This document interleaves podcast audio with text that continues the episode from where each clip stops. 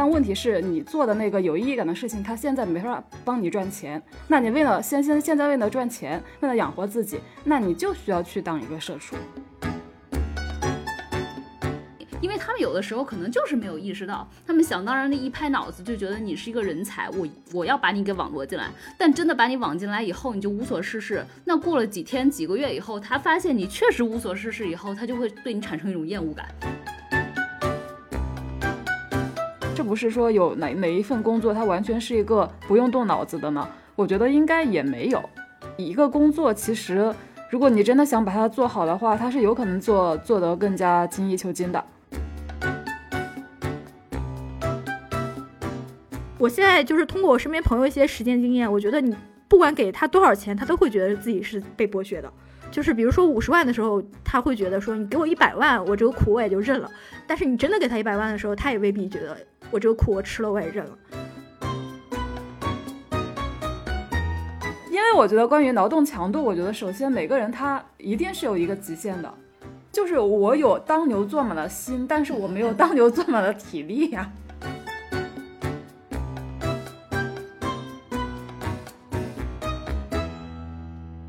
欢迎大家收听本期不爱学习，我是小天，我是小坡，我是树阳。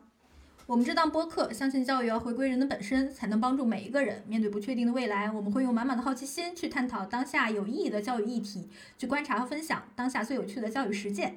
毕业五年后的我呢，现在参加同学聚会，总是能够感受到成年人因为工作所带来的辛劳疲惫和苦不堪言。他们抱怨半夜下班没时间吃饭，被领导 PUA，难以逾越的科层制，无法沟通的上级，严苛的绩效考核，这愈发成为一个普遍的社会性症候。当代年轻人呢，在工作中找不到意义感，而工资和房价比起来呢，也无疑是令人绝望的。那么外部的经济大环境呢，我们无从改变，但我们能做的就是调整自己的心态，职场规划。所以今天呢，我们不爱学习的三位主播就打算好好聊聊如何摆脱工作中的社畜感与搬砖感这个话题。那么先问大家第一个问题，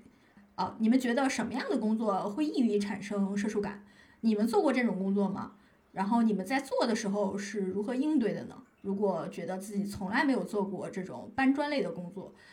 那又有什么成功的经验让自己免于沦为一个社畜呢？舒阳，你来分享一下。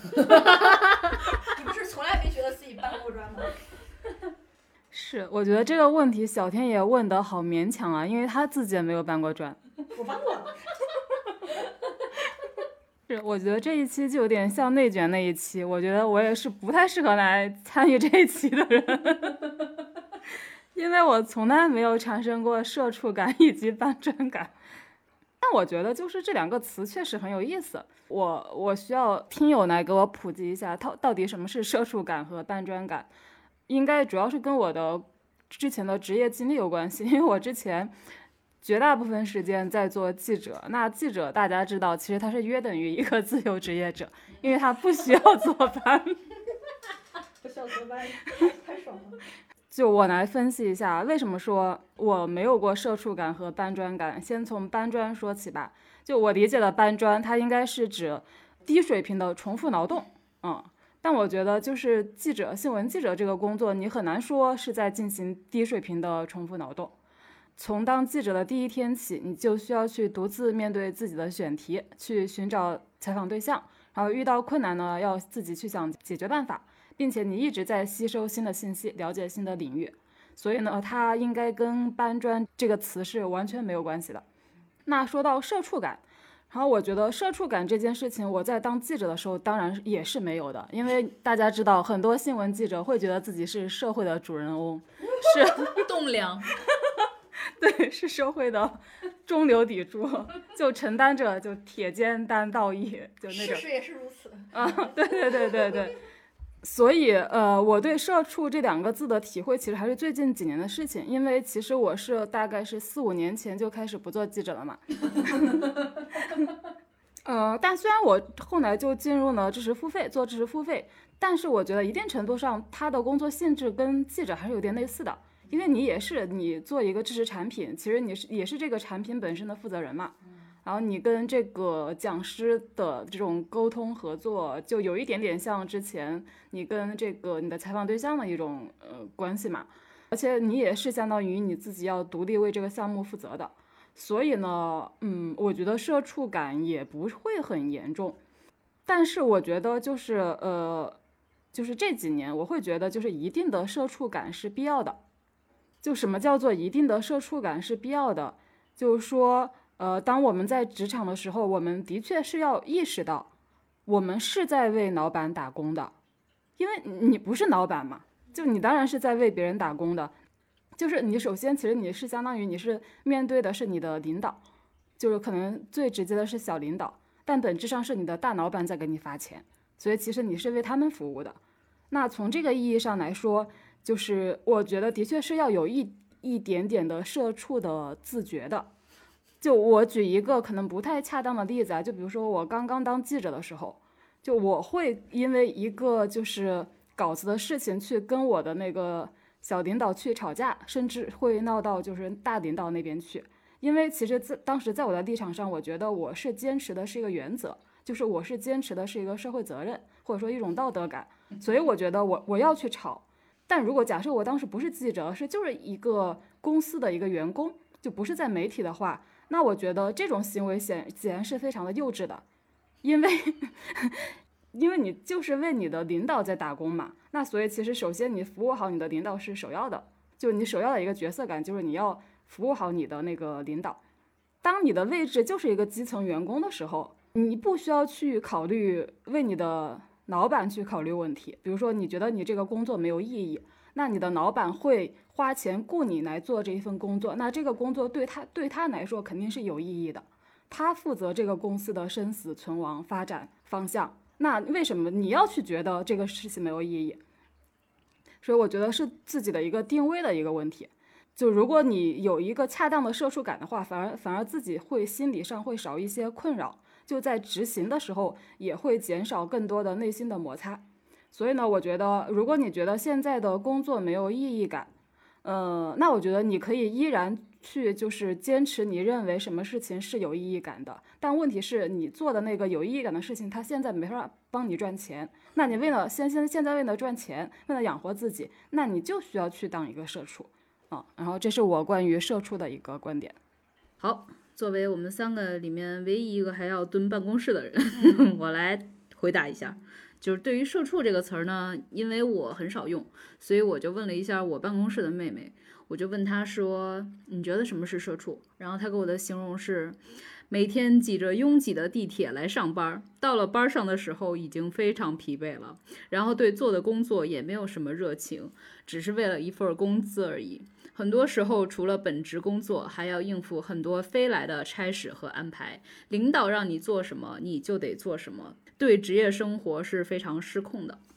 然后我不知道我们的听友里面就是有多少人是过着像这样子一样的生活。我自己想了想，我算不算社畜？就是我觉得在这些形容词里面呢，除了每天挤着拥挤的地铁来上班这一段，我每天都在十号线上活生生的遭遇以外，就其他就是还好，因为。我个人是认为，个可能也是年纪大了吧，也可能我可能二十多岁的时候也是这个状态，就是我觉得工作是自己选的嘛，就你在选择之前还是可以衡量一下，因为你手上可能拿着很多不同的 offer 嘛，然后你在这几个 offer 里面要去看，就是哪个是你更有热情想去实现的。那我一般的话，嗯，哪怕一份工作它的这个薪资稍微少一些，但是如果我觉得它会让我觉得。更有热情，然后有那种想征服这个岗位和职责的那个欲望的话，那我就也会去选。不过我呢，也非常想分享一则自己比较苦痛的，我觉得濒临这个社畜的经历。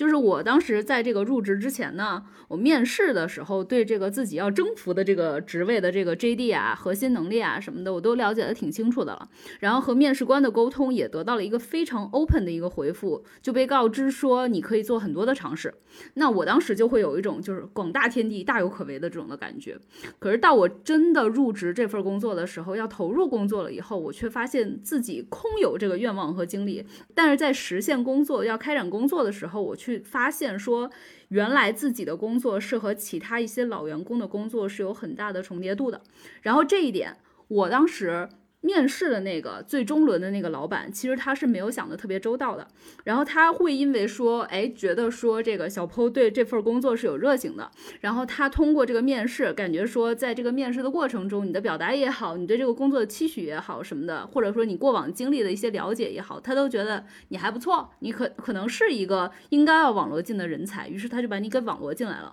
然后他却没有想好，我到具体的工作中的时候，我到底要怎么用你。于是我在开展工作的具体的这个这个要执行的时候，就会发现我动不动可能就会碰到一些其他老员工的蛋糕，然后人家老员工其实做的事情也做的挺好的，那你的领导这个时候就是不管是大领导也好，或者说我的直属领导也好，都会告诉我说，那你也不能随便的碰人家的蛋糕。于是我就陷入了一个困局里面，就是你想要做任何的作为，都其实是非常困难的。那这个时候我就感觉到我的主观能动性就再也调动不起来了，于是我每天上班的这个过程中就非常痛苦，呃，然后因为就是怕自己侵入到别人的地盘儿，所以我就只能被动的变成了要等老板发话说，哎，小鹏你现在做一个什么什么什么，然后我在这个过程中我就生生的感觉我从一个人变成了畜生，就我不知道有多少人是。有面临像我这样子一个人变处的一个难题的，但反正我个人的经验是，这个经历非常不舒服。然后他在心里面上，然后以及让你感觉对这个你的职业生涯的一种失控感，其实是非常不利于心理健康的。所以我个人是建议，就是大家能避免陷入这个困境的，就提前尽量做好一个准备。嗯，就比如说你在面试的时候，你一定要跟。一定非常清楚的要和你的面试官明确说我的工作边界到底是什么，然后以及我如果要开展这个工作的时候，我会和谁一定会有工作上的交集，会不会碰到别人的蛋糕，就这些问题你一定要问的非常的明确，且你逼着那个面试你的大老板和你的直属领导。回答你，因为他们有的时候可能就是没有意识到，他们想当然的一拍脑子就觉得你是一个人才，我我要把你给网罗进来。但真的把你网进来以后，你就无所事事。那过了几天几个月以后，他发现你确实无所事事以后，他就会对你产生一种厌恶感，就这是非常自然的嘛。所以我就觉得你前期问的越明确，对于你未来真的要开展工作的时候就会越好。然后，如果你很不幸的，你已经在这种比较结构性的困局里面的话，我能想到了一个处理方法，也是我应用的，就是你要把这个结构里的这个关节点给点出来，然后你去跟你的直属上级去聊，你能不能看看把自己在这个组织里面的位置给重新给定义清楚，给拎清楚，就是不在其位不谋其政嘛。你只有摆正了你真正的这个位置，你才能充分的发挥出自己的主观能动性。嗯，当然就是在摆。重新摆一次你的这个位置，那可能就和你当初进这个公司时候的得到的那些期许就不一样了。比如说，我当时进那个公司之前，我可能得到的是一个非常 open 的一个期许，但当你再次面对要重新摆的时候，可能你就会发现你的地盘就只有百分之二十或者三十。那我是建议，就是说，就算这个期许已经不太一样了，你还是可以先做一做，然后在这个做的过程中。你你可以去感受一下，就是你是不是就是做的过程中，你可以逐渐完成一些本来你想要完成的那些事情，然后感觉到那些工作或者说那种征服那些岗位、那些差事时赋予的那种喜悦感。然后如果可以，你就可以继续。然后在这个过程中，也许你还可以拓宽一些，嗯，你的事情、你的职责，嗯。但如果说你感受了一段时间，发现说自己真的是争取不来更多空间的话，然后做的事情就是还。不习惯，然后自己也不认可，其他人可能也不太认可，那我觉得这个时候你就走就好了。嗯，我想补充一下，因为我没有在大厂待过，就我不知道，就是大厂大厂的人他可能那种所谓的社畜感是什么样子的，就可能呃我能够想象，可能就是工作量很饱和，而且会觉得自己像一颗螺丝钉。嗯，但我想说，就其实很多人他可能不是大厂，就大厂之外，你就我能想象到大厂之外，你在一个一线城市，像北京这样的一线城市，其实有很多公司它还是处处在一个创业阶段的。我觉得就是当你进入一个相对还是在一个初创阶段，或者即便这家公司已经发展到几百人的甚至上千人的规模，但它还处在一个业务不太稳定的阶段的这种公司的话，我觉得首先你要有一个。呃，心理准备就是你的工作内容可能就是会因为公司整体的业务和战略方向的调整，就是会有很多的变动的。就这个东西，就可能甚至都不是你的大老板和小老板能够决定的。我觉得，所以为什么就其实有很多就在小公司呃工作的，特别是比较年轻的人，他会觉得他学不到东西，或者觉得自己的领导也不靠谱。我觉得这些东西的背后本质上是，就是你你所在这家公司，它在这个商业这个商业世界里面，它自己就有生存危机，可可能不在我们今天讨论的这个范围之内呢。所以，所以我觉得其实相当于说，大家在选择工作的时候，就对自己进入是一家什么样的公司，首先有一个客观的认知吧，也会有一个更加客观的期待。但我的这份经历，这个公司也没有说初创，嗯，只不过我认为现在可能整个的大环境就是这样子，所以很多时候大家就是一个风雨飘扬的样。但是就我的这个经历来说，我觉得主要就是在沟通上，就是这个人没有想好。嗯，就你当然可以说这个大老板他有很多不确定的东西，他自己确实不确定，他希望你跟他一起并肩战斗，然后一起把这个东西给做好。嗯，但是这个的前提需要是在最前面去沟通好的，然后他才可以在他的组织这个架构里面把你的那个位置给拎清楚。如果没有一个明晰的一个这个位置给你的话，确实在开展工作的时候就会遇到很多问题。大家可能也能听出来啊，就是他们两个都是打工经验非常丰富的，然后我的经验就没有那么丰富了。我打过五年工，然后做过三份工作，呃，除了第一份工作之外，另外两份工作我基本没什么社畜感。第一份工作是没办法，必须要做，还走不了啊，因为有一个服务期限，还有一个违约金的问题。但是我当时的社畜感呢，第一点就是来自于非常固定化的、流程化的一个工作方式。就没有什么创意施展的空间。当然，在那个领导看来啊，他非常希望引进年轻人，就为这个呃就是已有的非常固定的就几十年的这个一个产品做出一个大的改变，或者说增加一些创意啊。但其实是没有空间的。嗯，当然人和人是非常不同的。我认为这个是非常无聊的工作内容，但当时我的同事们看来这是非常稳定且有安全感的。他们就觉得一成不变实在太好了，最好不要有什么改变。因为改变就意味着对你的能力提出新的挑战嘛，你要去适应一种新的这个流程，新的一一一些栏目或怎么样，嗯，然后之后呢，我就做了一些这个人文领域内的这个创意性工作，然后我觉得能力就得到了成长和发挥，状态好了很多。但我当时呃观察呢，我身边有些有一部分同事还是觉得自己是社畜，嗯，因为我当时那个领导呢，他比较的怎么说呢？就比较把人标标签化，就看你过去的工作经验呀，看你的这个学历背景出身啊，甚至还有一些地域歧视、性别歧视。但是你有什么办法呢？你你为了进入这个行业，你就要从这个公司开始，然后呢，你又希望在这个公司中创造一定的业绩，就是呃有自己拿出手的作品。所以就是你在领导可能并不那么看好你的情况下，你就要学会主动出击，向领导展示你的能力。嗯，然后当然他你展示你的能力呢，就是你一定要准备的充分，你就是向他展现的时候，就是特别的，就是让他有眼前一亮，就觉得哎，过去对你是这个评价过于粗暴，或者贴了一些标签儿。嗯，就比如说他可能觉得你学历出身不好啊，那你可以向他展示，其实自己的这个学术功底是很好的啊，而且自己也有过这个名师的指导啊，或者说也有过一些比较亮眼的，比如说在什么什么期刊上发表过什么什么论文这种啊。因为我们是一个就是出版策划公司嘛，然后他还是比较看你这些东西的。呃，接着就是因为我们当时呃，可能在出版策划公司有两种分类哈，就是那个编辑他一是分为策划编辑，另外一种看稿编辑。然后看稿编辑呢，都觉得自己的能力不不不限于此啊，自己是可以做策划的，就策划自己的选题。呃，所以呢，很多人是不能安心看稿的。其实他们是就是那种基础性的这个看稿的工作也没有做好。但其实，就即便是这个流程性的内容，如果你做进去了，你也是会能学到一些东西的，啊，这个是肯定的。尤其是像我们当时出很多这种学术性的，还有这个这样的就是人文社科领域内的比较深度的书，那肯定是你能在这个领域中呃能学的学的很多。还有第三点就是，我当时在那儿待两年多嘛，我就觉得没有什么提升的空间了啊，就是原地踏步了，舒适区了，那就是到了该离开的时候了。好，那我们接下来讨论，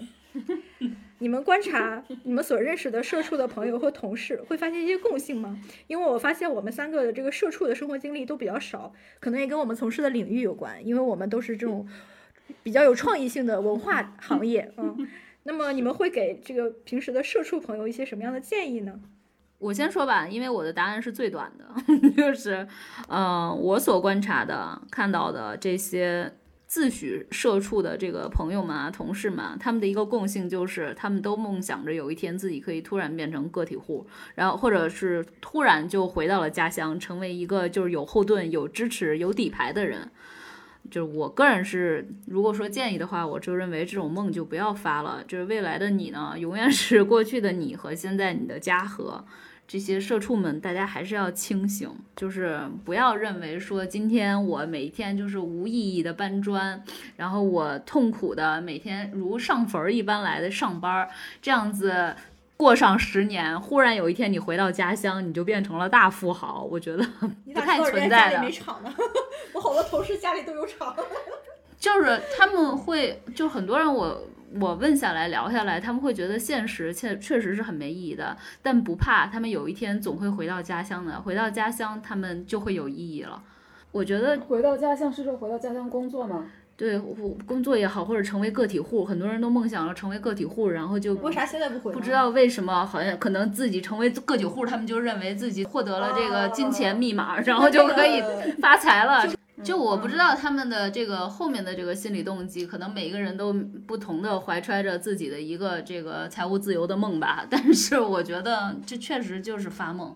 你要努力，你就现在开始努力；你要行动，你就现在开始行动。不要说你一天日复一日的搬砖，搬砖十年以后，你忽然就成为了一个大老板，就不太可能的。嗯，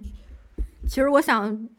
呃，补个刀啊，就是就是就是继续扎大家的心，就是我觉得如果你在北京都找不着工作，你回老家更不可能找着什么工作。如果你在北京都找不到存在意义，你回老家对人生价值和自我实 实现的空间的开拓就更不太可能了。啊、当然你有可能觉得说你回家，你你通家里关系给你给你买个教鞭啊，或者说能给你办一个什么呃非在编的一个一个挂靠的劳动合同工吧。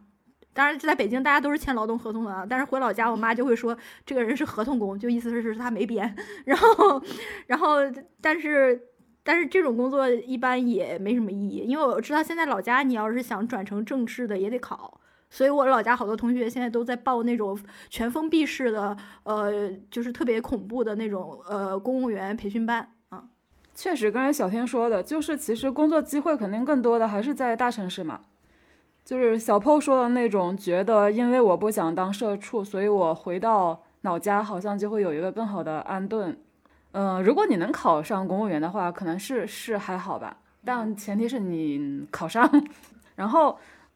可能会有一些观察吧。就是当然，就是你在职场里待过，肯定会观察到大家就会有吐槽呀、抱怨呀，或者说自我调侃自己是社畜，然后。我我谈不上，就我谈不上发现他们有什么共性，我觉得这个很难说。但是要给一些建议的话，我觉得就还是有的。大家对工作的吐槽，无非就是觉得，嗯，搬砖嘛，没有意思嘛，没有意义感嘛。那呃，我会说，就首先，首先我会倾向说，第一点是说，我有点怀疑，是不是一个工作，它真的完全是搬砖？是不是说有哪哪一份工作，它完全是一个不用动脑子的呢？我觉得应该也没有。一个工作其实，如果你真的想把它做好的话，它是有可能做做得更加精益求精的。好，这是我想说的一点。还有就是，可能很多人在自己现在的公司，在自己现在的部门，在自己现在的岗位上，的确好像看不到更多的希望，或者说看不到说一个成长的空间。那我觉得，呃，你可以跳出自己这个小环境。寻找和学习那些在你这个领域就做得比较好的人。有的时候大家觉得自己做的事情没有意义，因为因为可能是没有看到做得牛的人是什么样子的。因为大家身边的人好像都是就水平都差不多，所以觉得好像工作都没有意义。但其实可能真正的牛人，他做这件事情他会做的就是很厉害。如果说把一件事情做得很厉害，对你来说是不是意义呢？如果你觉得这也不是意义，啊，那就没办法。嗯、还有就是可能你这个岗位它本身的技术性就是不是很强，你也觉得它没有太多的乐趣和成长的空间，那你也可以去横向的去看一下，就在你的这个公司的这个行所在的这个行业里面，就你可以跟包括你公司其他部门、其他岗位的人去多了解一下，多聊天，或者说是同行业的呃人去聊天，能够把行你所在的这个行业的情况摸清楚，我觉得也是很有价值的一件事情。就是不管对你以后跳槽也好，还是自己想做点什么创业也好，都可能是有一个直接的帮助的。嗯，大家可以这样去想，就是其实这个世界上有很多人他是没有工作的，他是想要进入职场，但是无论如何都 进入不了的。比如说一个女性，她因为生孩子，可能离开了职场一两年，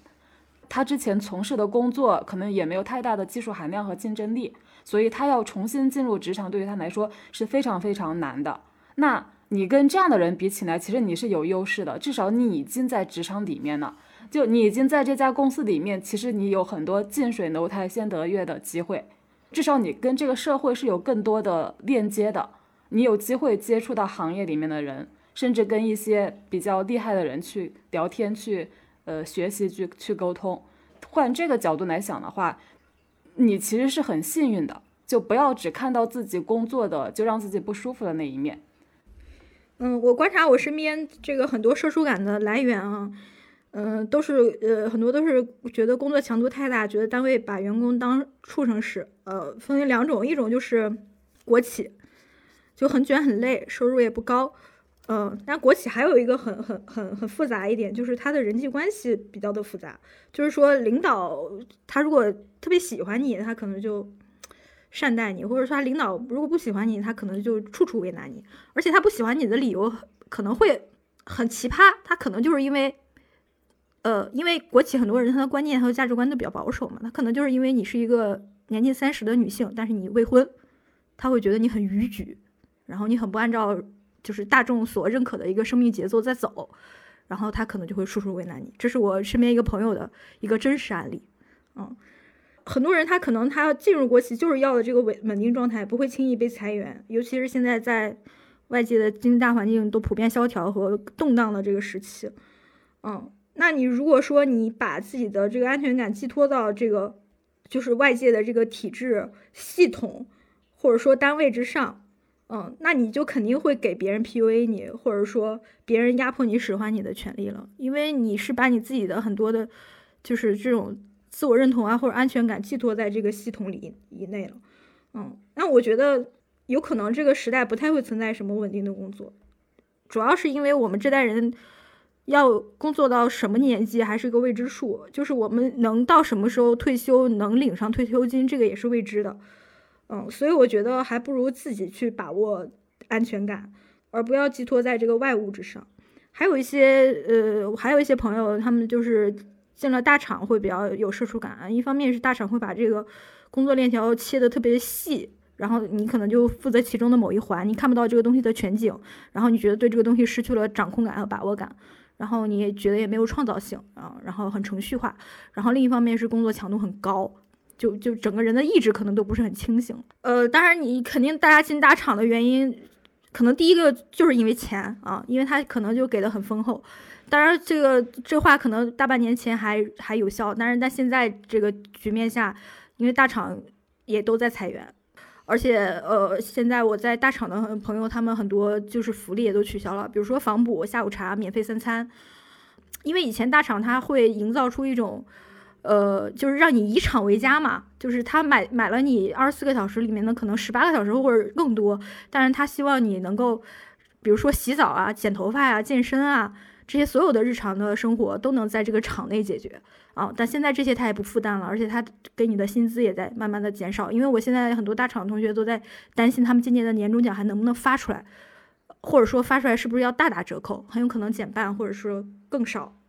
所以我觉得，就是那种抱着我年轻的时候，我先不问梦想，不问内心，不问自己的初衷，不问自己的热情，我就去给一个一个资本家，我当牛做马几年，把自己卖出去，然后赚得后半生财务自由。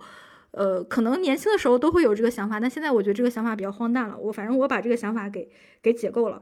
因为我我我现在就是通过我身边朋友一些实践经验，我觉得你不管给他多少钱，他都会觉得自己是被剥削的，因为首先被剥削是一个事实，他肯定剥削你。接着就是你，最重要的是，因为你做这个事情是你心不甘情不愿，不是你真心热爱的，不是你喜欢的，你没有价价值感和回馈感的，这种感性上的情感上的被伤害，你是让就是当事人觉得就是给你再多的回馈，你也会觉得委屈的。就是比如说五十万的时候，他会觉得说你给我一百万，我这个苦我也就认了。但是你真的给他一百万的时候，他也未必觉得我这个苦我吃了我也认了。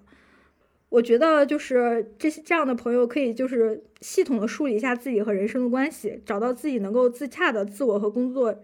之间的这样一个平衡。嗯嗯，不要太把安全感寄托在系统之上，然后也不要太有那种我可以当牛做马几年换得后半生财务自由的这个这个这个梦境。因为这个题是小天提出来的嘛，就是我们来探讨一下社社畜和搬砖。然后他，你不是有说，就是你周边有很多就是朋友一直在提这个词儿，是说这些你的大厂的朋友，他们认为自己是社畜，主要是因为劳动强度强度太大，然后同时他们之所以被大厂感召，也是为了这份钱嘛？嗯，我我觉得他们主要是为了钱，当然他们也可能跟我不一样，因为。他们可能就业的前一两份工作是比较让他满意的，他们觉得自己的价值在某种程度上已经被实现了，然后他们可能觉得，呃，我到年近三十这个年龄，我要该去赚钱了。然后他们去赚了之后，发现首先钱不是那么好赚的，我可能付出这个辛劳，我也赚不到什么太多的钱。其次呢，就是这个滋味，就是当时说的滋味是真的不好受。所以可能以后不会就是继续给厂打下工了。所以大厂现在人口流动就是那个人员流动量大，也也很很跟这个也很有关系。因为刚才小天在说到当牛做马的时候，就我在想，谁去进去选择一份工作的时候，真的抱着一种嗯，我就下定决心我当牛做马呢？我觉得谁会这么想啊？有吧？他的朋友们。有啊，因为我觉得关于劳动强度，我觉得首先每个人他一定是有一个极限的，就就比如说我会知道我的那个呃劳动强度的极限是在哪，就超过这个极限，可能我的身体就会不行的。就是我有当牛做马的心，但是我没有当牛做马的体力呀。我也是，对啊，我心也没有。但但大厂确实可能会 PUA 你，告诉你人的潜力是无穷的。嗯。但其实我想说，就有的时候，就大厂的员工说自己当牛做马，有没有可能是在开玩笑呢？没有，我觉得你看“社畜”这个词本身就是自嘲啊，“当牛做马”也是一个自嘲的词啊。社畜它跟“当牛做马”意思也一样啊。那我们为什么要讨论这个题？如果这只是个 joke，是 joke，不是不是不是，就比如说呃，比如说这种。但有一些局面是你没办法，比如说，就是之前大家都在讨论大厂里的员工为什么总是下不了班，因为没有人敢当第一个能走的人。所以小天说的“社畜”应当“畜”是体现在一个群体性的行为，就是如果大家都没走，你就不敢走，你不敢做羊群中那个特立独行的黑羊。对，是，你就比如说，就是让我想到我们，就是我上高中的时候，我到高三。就是第一天就进入高三第一天，我们班主任就跟我们说：“你们高三了。”然后之后呢？之后导致一个很非常直直接的这个效应，就是就是下午最后一节自习的那个铃打响之后，没有一个人离开他座位去食堂吃饭，因为我们中间可能就五十分钟休息吧，然后到六点半就五点四十，然后休息就是打打铃，然后六点半要上晚自习，没有一个人去食堂吃饭。就是大家就那么就在座位上接着坐着，然后我是第一个站起来去食堂吃饭的人。其实我觉得，如果你这么去拆解这个题的话，倒是有一点意思。就是因为其实大厂的人，我觉得他们更多的是把“社畜”和“摸鱼”这两个字、两个词儿放到一起去说的，就是既说自己是个社畜。然后同时，他们还会私下的或者就是小群体、小范围的去探讨和交换一些摸鱼的经验和心得。嗯，就是因为他们不愿意当那个 特立独行的那只羊，所以就是他们彼此之间就是在 follow 一个，嗯，其实也不会去逼近你自真的把自己当做一个牛啊、马啊、牲口一样的，就是给。就给卖了，然后同时就不会逼近你那个生理的人体的那个极限，然后在同时你还可以赚着这份钱。但是你想，如果你的工作中掺杂了大量的摸鱼，以及就是不情愿的在耗费你的时间的时候，你一定是觉得自己的工作就是没那么有意义感嘛？你一定是觉得自己的时间其实是被辜负了，被浪费了。这也是我很厌恶坐班儿这个工作的一个原因，因为我觉得它很多时候是一种仪式化的表演。就你有什么工作要要要让大家在这儿坐上个八个小时呢？明明四五个小时或两三个小时就能解决，然后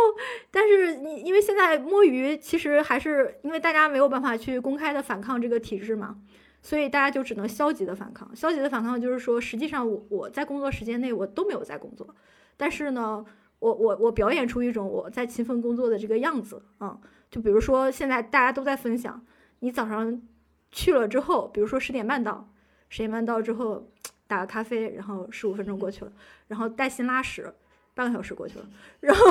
就对，或者你中间再吃个 brunch，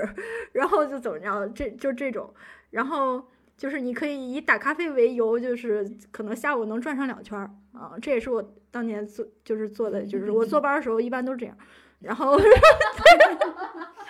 对对对，就是尽可能的，就是说可能你要坐班十小时，但是你只有五小时是在处理工作，你剩下五小时都在无意义的消耗。所以其实就这么看，说回小天说的那句话，就是你不管赚多少钱，五十万、一百万、两百万也好，你都觉得是被剥削的，就是因为时间 是无价的。我想到，就之前我们有个群友叫做秋三，因为他在我们上次那个直播的时候就说过自己为什么自己厌恶自己的工作，就他觉得首先意义感，就他觉得就可能是他们公司做那个产品，他觉得是没有什么意义的。就只是消费社会的一个，他觉得在给就是消费者们挖陷阱，就是就是了解了每一个消费者的行为以后，接下来就去定制一个其实也没有那么大意义的，且也服务不了、改变不了社会多少的这么一个消费品，然后就把它卖出去。对，我觉得这个可能是一种情况，就是觉得我做的事情我感受不到对社会的那种价值和意义。就我只是这个商业机器里面的一环，我觉得这种情况可能很多人身上也会存在，嗯，但我觉得这种这种情况的社畜感，我觉得就其实还是回到刚才我说的，就是你你的这份工作其实是为老板在打工，是你老板需要你，所以你其实你的这个价值是你的老板在付的，就你暂时不需要把这个事情跟你那个。人生的社会意义感就是联系在一起，就你可以去找自己觉得有意义的事情，然后看看能不能把它做成一个那个赚钱能够联系到到一起的事情。也可能它永远都不可能就是跟你的工作就成为你的工作，但你依然可以去做。就是意义感，我觉得跟钱不一定是联系在一起的。但我是觉得，可能现在确实是因为我们很多人上班都并不只是八小时。呃，很多时候老板还是可以就是无时无刻的监控你，然后老板可以无时无刻的就在就是微信群里面，然后就艾特你，然后给你要处理一些让你处理一些事情，尤其是一些互联网公司，很多这种事情，比如说舆情啊一些什么东西，就一下子爆发了以后，你一下子就要跑出去去灭火，一个火一个火的灭，嗯，这可能已经是凌晨好几点的事儿了，所以确实，你说这个。工作的这个意义感和这个个人意义感的这个划分，我也理解。有一些，尤其是在互联网这个工作，或者说在什么公关公司工作的人，他们可能确实是很难摘清楚了。已经，就当然了，我很羡慕那些摘得很清楚的人，嗯，但很多人现在确实是很难了。嗯，所以其实我在想这个问题的时候，我也能感觉到，呃，怎么说呢，就是。在这个社会结构还是少部分人剥削绝大部分人的这样一个大的这个宏观结构没有办法去动摇的时候，去谈论这个问题，我觉得只能从某种程度上可能有一点点的积极效果。但是我觉得从根本上来讲的话，呃，我觉得还就不能靠个人的努力去改变自己当社畜的命运，因为我觉得这个肯定是怎么说呢？只有少部分特别幸运的人才有可能做到的。我我我自身的困境呢，可能跟人家这些人没有办法同日而语，但是因为我我刚才也说了，我也有一定时有有有一段时间是属于这种，呃，签了这个服务期，然后而且也面临高额赔赔偿金的这样一个状况，所以我也走不了。然后我当时我充分利用了自己还能够自由支配的时间，干了点自己觉得有有价值的事情，比如我就是毕业那会儿，我就觉得我对这个非虚构写作特别感兴趣，然后那会儿就。练习写非虚构。当然我写的当时也非常的粗糙啊，就写我室友怎么怎么。就是还报了有一个就是非虚构写作平台叫三明治，它还有一个课，然后报了那那个非虚构写作班，当然是免费的啊。然后每天看大量的这个特稿作品，因为我当时听说那个中青报那个特就冰点周刊他们训练特稿记者就是这么做的。后来呢，我每次跳槽都在找跟特稿记者相关的工作，但基本都找不着。然后，但是我就觉得这次跳槽就用上了这个技能和兴趣。然后我觉得就是命运早晚是会有回馈的，但就算没有回馈，因为这是你热爱的事情。你会去做的话，还是会非常开心的。那接着就是一个沟通的问题啊。那很多人就觉得自己有社畜感，主要是领导不尊重他，或者他意见也得不到这个采采纳，或者说跟同事合作的时候也觉得这个同 事都是傻叉啊。这个就是很普遍啊，这也很普遍。呃，我觉得就是如果这个上级领导做事风格的和思维与你相悖，你如何保证顺畅的和他沟通磨合呢？这个也很关键啊。那么先从这个。职场经验最为丰富的舒阳开始，是我觉得很多人觉得工作不爽，百分之五十以上的原因可能是觉得自己不喜欢自己领导吧。我觉得小天问的这个问题，其实简单说就是你不喜欢你的领导怎么办？就我觉得首先还是自己要做一个选择，这个选择是首先是你心里面的一个选择，就是你能不能够包容你的这位目前你觉得你不太喜欢的上级。如果这个上级你心里对他每天都能骂无数个傻叉，那你觉得你怎么可能跟他顺畅的合作呢？那这个时候你不过就是骑驴找马，暂且忍受一段时间，然后找到下一家就离开。然后如果不是这种情况，就你觉得这个上级也不是一无是处，那你想想，你是不是能够去包容他和理解他？因为你还决定要在这家公司干一段时间，那你就是要去包容和理解他。那这个时候可能就是发挥一些沟通技巧的时候呢。然后可能时间久了之后，你会发现这个上级也并没有你之前想象的那么的，就是不好。然后我觉得，嗯，还有还有一种就可能比较典型的情况，就有很多人会觉得我的上级真的是很没有水平。那我觉得这个心态也是需要调整的，就不是说让你承认你上级很有水平，而是你要想清楚，这个人成为你的上级，并不是因为你觉得他有水平，所以他要成为你的上级，否则你就成了这家公司的老板了。据我这个职场观察者来看，很多时候。你看，你的上级没有水平，并不一定是这个人觉得不平衡的一个原因。他可能不平衡是觉得说他这个上级没有什么水平，很多活儿都是我干的。但是在拿拿一些奖金啊什么乱七八糟的时候，有好处的时候，都是让这个上级拿到了。所以其实很多人是不平衡在这儿。是，但我觉得这种情况也，就是没法改变啊，因为他就是你的上级啊。就什么奖金什么的分配权就在他的手上啊。就你没有到那个位置，你就是没有这个权利啊。那你怎么看待就是那种，因为有的上级他能成为上级，就是因为他会阿谀他的领导嘛？因为我发现就是就是在层级比较多的这种公司里面，就是会捧会阿谀，这个也是自己晋升的一个好的手段呀。不仅不是因为他有能力，而是因为他会拍拍嘛。是啊，但还是那个问题啊，就是你你愿不愿意包容他呀？因因为他阿不阿谀跟你有关系吗？就你跟他可能，既然你已经不喜欢他这一点了，那你大概率跟他也不会是一个长期的这种前辈和晚辈的关系啊，你们只是一个短期的合作关系啊。嗯，然后说回那个，就你不要觉得上级是因为有水平所以才当上上级，他当上上级的原因可能有很多，就可能他就是因为年纪比你大，就在早进入这家公司几年，也有可能他。也有可能他是这家公司的老员工，他劳苦功高，就是别人觉得他永远不会是那个要离开的人，所以愿意把很多资源、愿意把很多精力都投在他身上。对，反正各种原因吧，也可能他就是运气好，就赶上了那个点，就公司就需要有一个管理者就是上来，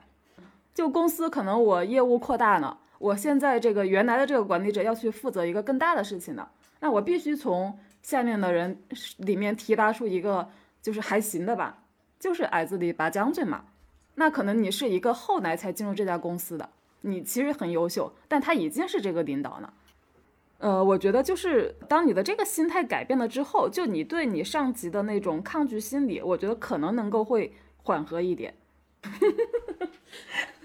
我们只是露水情缘。对，当你的心态放平了，那可能沟通技巧什么的可能都是次要的呢。因为你想想，你看这个人都没有那么讨厌呢，那你你们沟通起来可能就是更加顺畅的嘛。就你对他释放了更多的善意，他也会对你释放更多的善意，是吧？不一定。就是你既然是在职场里面，那你肯定是要跟不同的人人打交道。那你去选择，你可以去包容什么样子的人，你不能够包容什么样子的人。我觉得这个也是一个过程，就是你在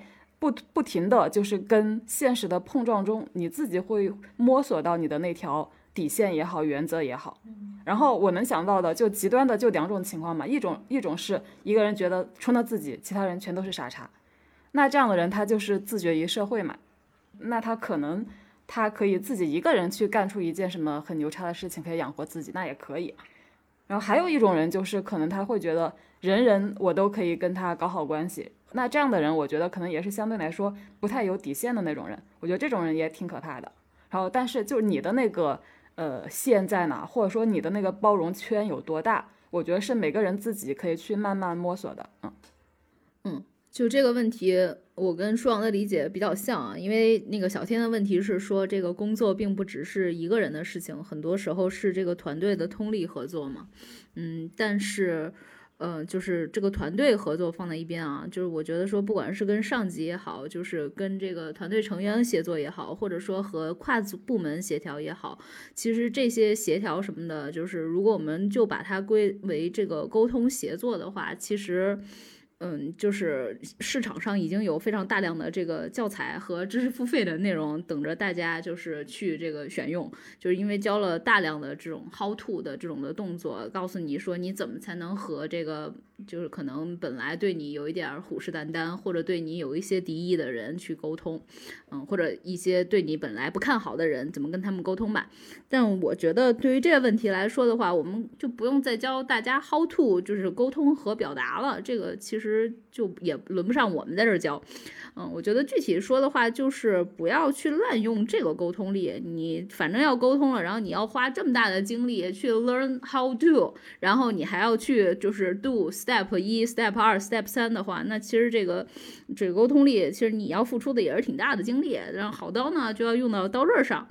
嗯，我在职场上其实遇到过一个长辈吧，我觉得他跟我说了一个特别受用的话，就是你一份工作最最重要的就是你的直属上级是谁，因为他的行事风格、他的三观你认不认同都是非常重要的，而且他重要的很大的原因是因为其实你能得到的所有的权限都是他给到你的。然后，嗯，我自己也有跟一些团队合作啊，或者什么跨部门协作一类的，就是确实你可以在。呃，跟别人合作的时候有发挥自己的这种沟通能力啊，甚至说什么个人魅力啊什么的，但是这些东西都其实是软的，你最核心的还是要看硬的，硬的就是你的直属领导给了你什么，给了你多大权，给了你多大自由度，给了你多大空间，然后给了你多大可以跟别的部门撕叉的这个空间。就是这其实也取决于，就是你跟你的这个直属上级，你们的沟通是不是顺畅的，就是他能不能听懂你的话，然后以及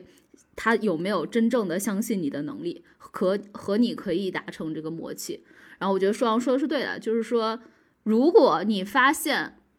因为我个人是觉得很多时候招你进来的那个人。一般来说，他总会面你第二面，或者说第三面嘛，对吧？就你的那个直属领导，你不可能面不到他的，所以你们在面前一定还是相对来说有一个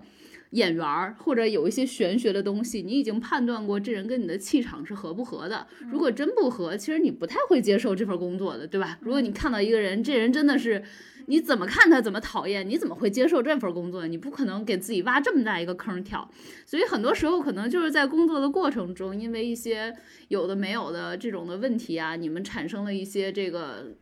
拉锯吧。然后或者说你们要共同这个面临一个问题，但是在这个过程中，你们确实是可以建立出一些这个默契度，以及建立出一些他对你的真正的那个信任。你们肯定还是要担过一些事儿，他才认可说说你真的是我的人，对吧？一般人都是这样子在思考的嘛。所以其实你就在工作之中。就把很多的这种沟通啊，然后协调啊，以及能不能对齐啊的这种的能量，更多的发挥在你和你的这个直属上级上，能够达成出一个默契，以后接下来推进很多事情都会顺畅的多。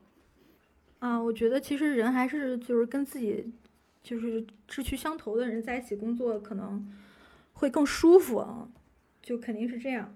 就是比如说我有一个朋友，他最近进了一个类似于这个销售。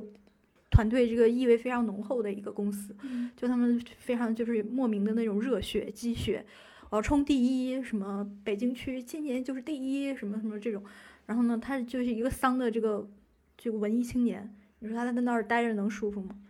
其实我我觉得我第一份工作遇到上级，他社会经验特别匮乏，嗯，因为他这一生也就做过这一份工作，就外面已经天翻地覆了，但是他还可以就是特别的岁月静好嘛。然后我觉得这是两代人不同的这个成长经验和价值观的不同，就就不要寻求理解和共情了。然后我觉得这个就是在领导面前体现出专业的态度，把工作做好就可以了。只要别在他面前表现的太丧、太悲观、太具有批判性，他一般也不会为难你。因为这种岁月静好的，其实他内心也还是非常柔软的，然后他对人也还是比较关怀。然后就是。也遇到过比较傲慢的领导啊，就是因为他自身比较顺利，呃，所以他就会用性别啊、出身啊、学校啊这些来标签来判定一个人。就是你首先要明白这是他个人的问题，就算他看清你，你也不需要进行自我 PUA，因为就是我也知道，我之之前有个同事，就因为他也不是名校的这个出身嘛，就因为这个领导经常 PUA 他，所以他其实已经有硕士学位了，但他还在考虑要不要再去读一个，就是比如说像清北的这样的硕士学位，就为了让这个领导看得起他。然后我觉得这是很没有。很没有必要的，你又不为他而活，是不是？就是如果你想就是更顺畅的做事，那你就让他知道，其实你也是一个有价值的人，就是在他面前体现出来。嗯，当然还有就是我也接触过，就是价值观和我非常不统一的领导。其实呢，我觉得在职场上也没必要太讲求价值观，因为有一定的共识，把事情可以做好就行了。嗯，因为你不不要跟这个人拜把子或怎么样的，你也没没必要很讲这个价值观。那我觉得就是人，就人和人之间是很不同的哈。我觉得就可能是有的人天生就没太长那样的触角，就是他可能对，他对外界的这个所有的信息和反馈，他就比较多钝感。他感觉到这个领导不喜欢他了，但也他也分析不出来不喜欢的原因在哪儿，或者说他也不知道这个领导喜欢什么样的，就和别人沟通的这样一个方式，或者说他对人际关系的这个敏感度好像没有那么的灵敏。嗯，我觉得这样的可能就会在这个职场上稍微受挫一点。嗯，就是如果说遇到没有那么欣赏他的领导，我觉得还有一点就是有的时候就在一个就是赚钱的公司啊，就是就是排除那种就是我只是要死不活的，或者或者说事业单位，或者说那种就是就自己不赚钱的那种机构除外。就但凡一个要靠自己的业务来养活自己的公司，你领导。所谓的领导喜欢你，本质上还是你这个人有用。你这个领导不会因为你长得漂亮所以喜欢你的。啊，是吗？是的。啊。然后，因为刚好这期是说的要聊这个社畜和搬砖感的这个话题嘛，我就联想到一个月前我在豆瓣上就刷到了一个被转发的还非常多的转发量非常多的一条豆瓣广播。写这条广播的人应该是一个，可能是一个知识分子吧。就他写了这么一条广播，我大概念一下。他说：工作的关系，偶然结识了一些大厂做文化产品的人，却发现话很难讲得通。从他们的角度来看，所有可以为为己所用的人都是可以利用的资源。人的重要程度按按照 S A B 的等级划分，一切能够接触到这些人的渠道都是工具。然后，既然都是工具，就犯不着考虑对方的感受、时间和价值，只需要不停的利用榨干即可。可怕的是，对于被他们标标出 S 级别的人，他们也并不了解其学术体系、理论框架或人文追求，只是用同一套话术搭配流量数据，说服他们为本平台生产产品，并且生产过程往往是不付费的。所谓用平台流量置换。久而久之，你就会怀疑，一个自我标榜了解文化的媒体，产品逻辑背后的人在哪里，人的价值在哪里，善的尺度是什么？这个怪异的时代产物究竟要存活多久？嗯，我刚才念的全都是他的那个广播的内容，然后我觉得这个这个事情很有意思，嗯，因为他说的这种现象，我是我我是能够理解的，就我知道他说的是一个什么样的事情，因为我曾经我虽然没有在大厂做过文化产品，但是也做过文化产品，而且很大程度上我曾经的工作可能跟他跟他吐槽的 大厂员工是非常类似的，就是你可以想象。就可能大厂要做一个内容产品，然后他会要邀请很多呃有原创能力的作者，在自己这个平台上去生产一些内容。那可能一个员工会对接几十上百个这种外部的作者，然后可能是通过呃付付稿费的形式，可能是没有稿费的形式，就反正要把这个事情给做起来，把这个内容生态给建起来。呃，但我觉得很有意思的是，就是这个作者。他被这个大厂员工触及到的时候，他会感觉到很不舒服。他的很不舒服，我觉得用一句非常简单的话来说，他就他觉得自己就是一个工具，是一个被大厂利用的一个工具。然后，嗯，就是我当时看到了这条广播之后，我当时就转发了。然后我的转发是对他这一条吐槽的吐槽。首先，我吐槽他说那个用一套。标准的话术去说服他们，去请他们入驻这个平台，我就会想，为什么不能用标准话术？就我们既然是一个企业的行为，那当然我们对外的这个宣称的邀请，那肯定是一套标准话术呀，这不是非常自然的事情嘛？因为标准话术就代表肯定是经过字斟句酌的嘛，就我们用一个比较呃妥当的语言，然后而而且说的也比较清楚，就是你能够来我们我们这干什么，我们能够提供什么。就肯定都是标准话术啊？难道我要对接一对接一百个人，我要写一百段话吗？然后他吐槽的还有一个点，就是说他觉得大厂的这些做文化产品的员工对自己不了解，没有了解自己的学术体系、理论框架，也不了解自己的人文追求。然后我也会觉得这个就是，就他想的太多了。就对于大厂的员工来说，你就是一个可能存在合作潜潜在可能性的一个作者。那我把我的这个标准话术丢出去，你看了之后，你评估一下，就你对这个事情感不感兴趣？那你可以直接说可以，我们可以继续聊聊，或者说我不感兴趣，这个是这是一个非常简单的事情。然后我就会觉得这个人非常的矫情。我不知道小天和小泡是怎么看的。嗯，本来就讨论嘛。我支持，我支持他的看法呀。我觉得就是把人异化呀。这这个为什么是把人异化呢？你把这个你你又不了解人家东西，怎么做文化产品啊？我觉得舒阳的意思是说，我在去 reach out 到你的这块儿的时候，其实你只是我潜在的合作对象之一嘛。就是你对于一个嗯，就是我可能发出来了一百封邀请函的人来说，你不能指望说他看了一百个这个学者的学术作品，这其实不太现实。嗯，就你当然了，就是如果说，比如说啊，比如说我就是做这个，比如心理学，呃，心理学，然后在心理学这块儿，我确实自己也在做我日常工作的同时，我也吭哧吭哧去苦学心理学的这些内容，然后我真的就是看好了一到两个学者，那我当然我这封邮件一定是写的会有很强的这种我的这个对你的这个崇拜，我很明确的就能写出来这种我已经看了您很多作品，我拜。读您，然后我是您的粉丝，你就像舒阳之前就是 reach out to 道尔登的时候，其实肯定就是你在日常交往的时候，你这种东西是藏不来的。但是确实对于另外那九十八个人来说，你可能就是没有办法去顾暇到他们，说把所有的人我都把你们的学术作品翻个遍，我觉得那个是不太可能的。然后其实大厂的这种的评级主。我觉得啊，就是对很多学者来说，他们会觉得，哎，这我不喜欢，就是因为他觉得你就是拿数据来量化我，嗯，但是确实 就是对于这些大厂员工来说，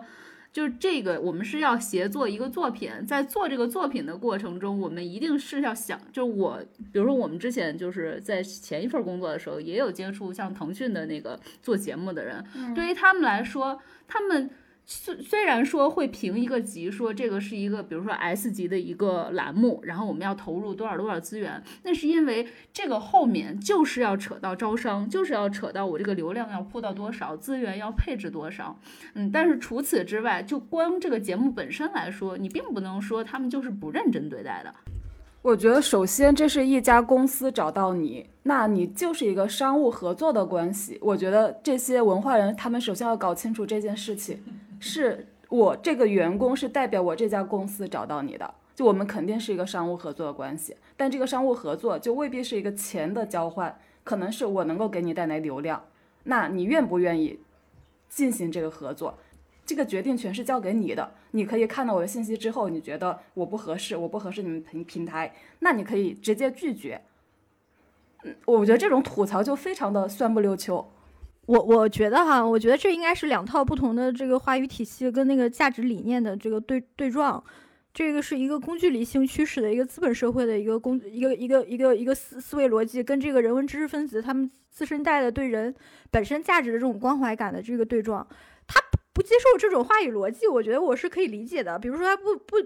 不接受把人按照他的这个商业价值分为三六九等嘛，什么 S 级、A 级、B 级，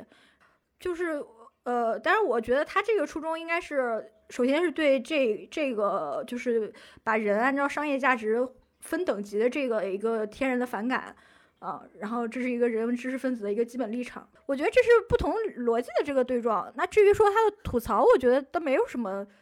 那个啥。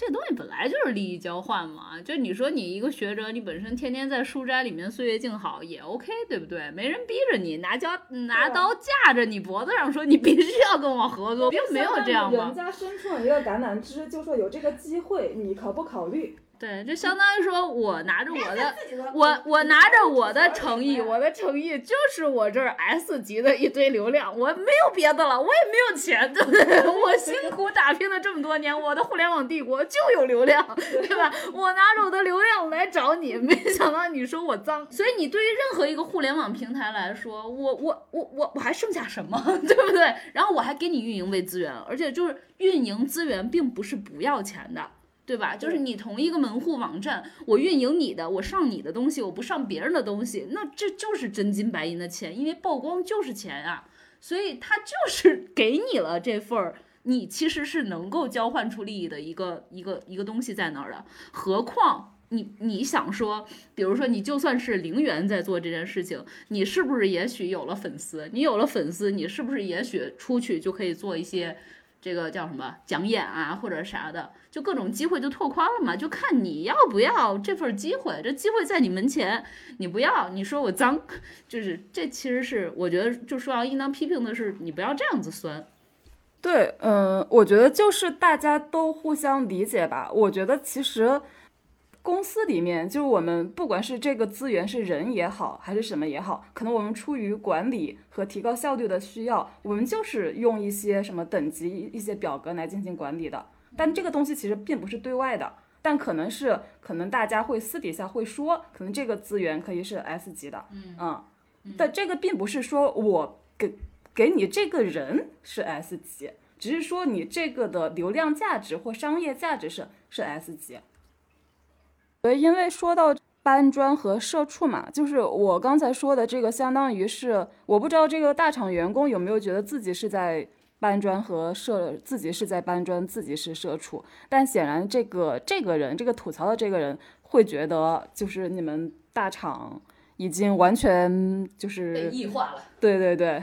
这个人的价值在哪里？我觉得人的价值，关键人的价值体现在你的作品里呀，你可以用你的。作品去彰显你的人的价值，你的人文价值啊，这个是没有任何人影响你的呀。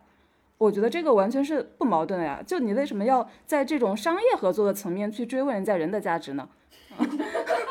他可能觉得尴尬和过不去的点，就是因为他误解了，说也不是误解，就是他认为我们要做的是一个文化产品，所以你没有准备的你就找到了我，你玷污了这份文化产品。但他同时又在又在抱怨说这个东西还没有钱，你显然就是把自己这个这个稿件当成是一个产对啊对啊对啊，就是卖得出去啊。对啊，所以我觉得就是大家在说什么异化啊或者什么社畜这些话题的时候，就是我觉得大家可以逻辑再自洽一点吧。就商业行为就是商业行为，然后人的价值是人的价值，嗯嗯。我其实是想说，你就算是个艺术家，艺术家也有金主的呀。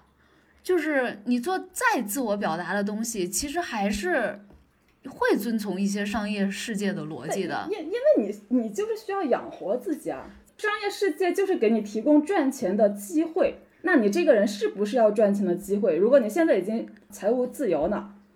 那你可能就是可以跟商业世界完全脱离关系。但显然这些知识分子是没有财务自由的，然后商业世界给他伸出橄榄枝，然后他们说。你脏，你脏，所以他们其实就希望的是一个冰清玉洁的人来找到他们，然后还怀抱着一沓全新的钞票。他希望你过来找他，给他钱的同时，告诉他拜读了他的什么什么什么什么什么什么什么，然后对他的学术理理理论特别的那个深爱于心，他觉得他得到了尊重。我真的是觉得不太可能。这些员工就是可能是你我这样子的人啊，就是就刚才呼应了刚才舒阳说的那句，任何一个人都有你的极限的呀，就是你你怎么可能把这些东西全都看了呢？嗯，但我还是想说，这个世界上的作者真的太多了，真的我们了解不过来。对啊，就是，呃，不要觉得任何人找你的人都是会会抱着一个我很崇拜你的姿态。就可能他们得到那个崇拜，只是在豆瓣这种社区里面给他们造成的一种幻想啊，嗯，就是调整自己的期待，就包括是呃我们自己也一样。好，这期播客咱们就先聊到这里。听友们如果还想再追问一些问题，可以在评论区留言，或者关注我们的微信号“不爱学习 Pod P O D” 那个 Pod，加入我们的听友群，更多的讨论在我们的听友群里。再见。